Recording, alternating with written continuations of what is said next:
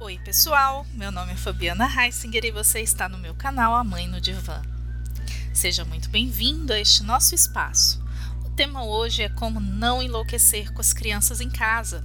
Então, deita aqui no meu divã e relaxa, que a gente tem muito para conversar.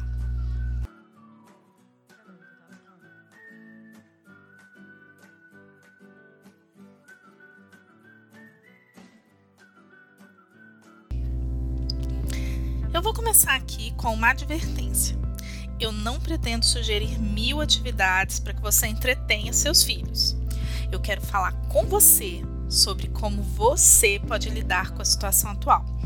Então eu vou deixar as excelentes atividades e brincadeiras por conta de tantos perfis maravilhosos de educadores, músicos e um pessoal bem bacana aí que se dedica exclusivamente à infância. A maioria dos pais que está me escutando agora já deve estar tá confinado com seus filhos aí há cerca de uns 30 dias, não é verdade? Eu também estou né, no meio disso tudo. E olha, gente, o que eu recebi de meme de mãe surtando neste período de isolamento social não está escrito é verdade. Além disso, eu recebi muitas mensagens de mães amigas minhas sem saber o que fazer. E eu confesso, eu me identifiquei com todas. Então, eu vou falar aqui um pouquinho da minha experiência, claro, e de como que tudo que eu estudo, né, pode contribuir aqui. Bom, a primeira coisa que eu acho importante de frisar, gente, é que como tudo na vida, não, não tem uma solução única para todo mundo, especialmente quando a questão é filhos. Até porque, gente, essa questão ela pode ser a mesma, né? A questão do confinamento com os filhos e tal, como que não não enlouquece com isso, mas a forma de vivenciar essa questão é bem diferente. Então vamos pegar aqui como exemplo, né, as dificuldades de uma pessoa que está em casa, a família inteira, os dois pais estão em home office. Essa realidade é bem diferente da minha, porque aqui o meu marido continua trabalhando normalmente. Então eu estou em casa em home office com duas crianças. Mas a dificuldade da minha amiga, que é mãe solo, também é diferente da minha, porque ela não tem aí esse alívio que eu tenho, esses minutinhos, quando o marido está em casa, quando né, é final de semana e tudo mais. Então, isso é só para ilustrar para vocês como que as situações, a diversidade, ela é gigantesca. Bom, mas aí então vamos pensar no que pode ser né, dito aí para todos.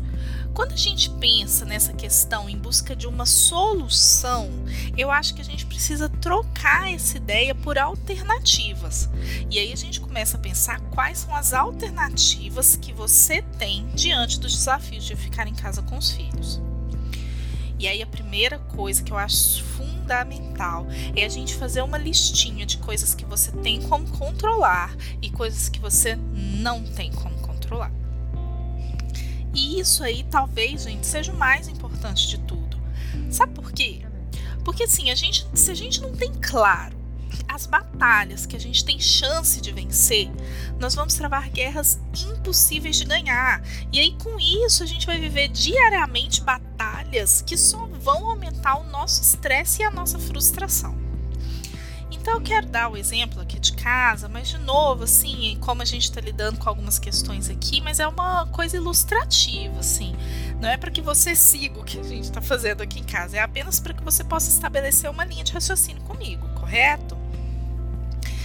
Então, assim, relatando um pouquinho aqui, as nossas primeiras semanas foram bastante caóticas, né? Como eu falei, eu fiquei sozinha com duas crianças. E eu dou aula né, na educa de educação emocional, na educação infantil, e eu recebi algumas demandas de conteúdo para enviar para as crianças. Algumas eram em formato de vídeo gravado, outras em formato de live. Então eu precisava criar esses conteúdos, criar os materiais, porque quando a gente fala de educação infantil, nós estamos falando de ludicidade, né? E eu precisava gravar ou me programar para fazer ao vivo. E isso tudo acontecendo ao mesmo tempo em que eu tenho que cozinhar diversas vezes por dia. Quem é mãe sabe que a fome dos meninos triplicou, né? Tem mais louça na pia, obviamente, tem mais roupa para lavar e tem também as próprias atividades que os meus filhos receberam da escola para fazer. Isso sem contar aquele mamãe sem fim para os mais diversos pedidos. Fralda, é leite, é desenho, são os irmãos brigando, é aquela necessidade de carinho, de afeto. Eu acho que vocês já entenderam bem o cenário, né? E por que, que esse início foi caótico? Porque eu resisti bravamente à mudança eu não quis entender que eu ia ter que me adaptar a uma nova realidade. Então eu queria que vocês pensassem aqui comigo. Eu tenho um filho de 5 anos e uma filha de 2. Será que dá para exigir que essas crianças ajam como adultos e compreendam que a mãe está em casa, mas não está disponível? É óbvio que não. E isso, isso significava claramente para mim uma queda na minha produtividade para eu poder acertar o passo aqui, eu ia ter que trabalhar num horário alternativo. Então, nesse momento, né, quando eu me dou conta, eu paro para refletir sobre o cenário, sobre as minhas limitações, eu tive que começar a me desapegar de algumas necessidades. A primeira delas foi a de ser a profissional perfeita que supera todas as demandas de trabalho. E a outra, de ser a mãe perfeita que tem tudo sob controle. Gente, vamos combinar que nessa situação muito menos coisas estão né, sob o nosso controle. E aí, a partir dessa compreensão, eu comecei a mudar a rotina em casa. Então, durante o dia, a minha maior prioridade passou a ser cuidar das crianças e da casa. Eu faço as atividades com elas, eu sento para assistir um desenho, e se surge alguma janela né, de espaço aí, por exemplo, a menor dormiu e o maior foi assistir televisão. Então eu sento e faço algumas coisas do meu trabalho para já adiantar. Fazendo dessa forma, as brigas diminuíram consideravelmente. E eu posso confessar para vocês, viu, que às vezes eu tenho algum pico de criatividade e eu quero sentar para fazer o trabalho. Gente, não adianta, não acontece. Eles demandam mais, eles brigam mais e o trabalho não flui. Então eu tive que aprender a esperar os momentos em que eu realmente posso me dedicar ao trabalho. Eu tive também uma conversa muito importante com o meu marido aqui em casa sobre como os finais de semana eu teria que né, utilizar para estudar e trabalhar, já que durante a semana eu descobri que realmente não teria como fazer isso. A gente estabeleceu então uma parceria aqui para que nos finais de semana ele se responsabilize pelos cuidados, né, das crianças e da casa. E falando em casa, eu tive que desapegar. gente, eu faço o suficiente para as coisas caminharem. Eu me preocupo mais com a organização e eu falo sobre isso também com os pequenininhos aqui. Inclusive, eu aproveito esse momento para explicar para eles a necessidade de manter as coisas em ordem e como que a mamãe fica cansada, menos disposta e com mais raiva quando tem que arrumar mil coisas o tempo inteiro. E olha, gente, eu posso garantir para vocês, eles entendem. E na maior parte do tempo eles cooperam, viu? Só que a gente tem que lembrar também que são crianças, né? Não vamos colocar expectativas tão altas assim. Bom, eu entendi também que não dá para ser a mãe perfeita. Eu percebi que as minhas emoções neste período estão super exacerbadas pelo contexto geral, né? Que muitas vezes é, a gente escorrega na forma de falar. Vai acontecer um grito, uma fala mal colocada, uma ameaça de castigo totalmente desnecessária. Gente, eu erro assim como vocês, tá? Erro bastante, como qualquer pai ou mãe sincero que estiver me escutando vai reconhecer que erra também. Então, o meu objetivo é conseguir errar sempre menos. É repensar as minhas posturas, as minhas atitudes, compreender por que, que eu perdi o controle naquele momento, o que, que aquilo significou para mim. Mas ficar totalmente livre do erro, eu considero algo que para nossa geração é realmente impossível. Teve uma amiga que fez uma comparação que eu achei excelente. Ela falou assim: Olha, Fabi, é como tecnologia. A nossa geração, ela viu surgir, né, a tecnologia mais avançada e a gente ainda escorrega bastante no uso dessa tecnologia. Os nossos filhos já, já nasceram inseridos no meio disso e eles dominam muito mais do que a gente. Assim é com essas formas novas de se pensar a educação.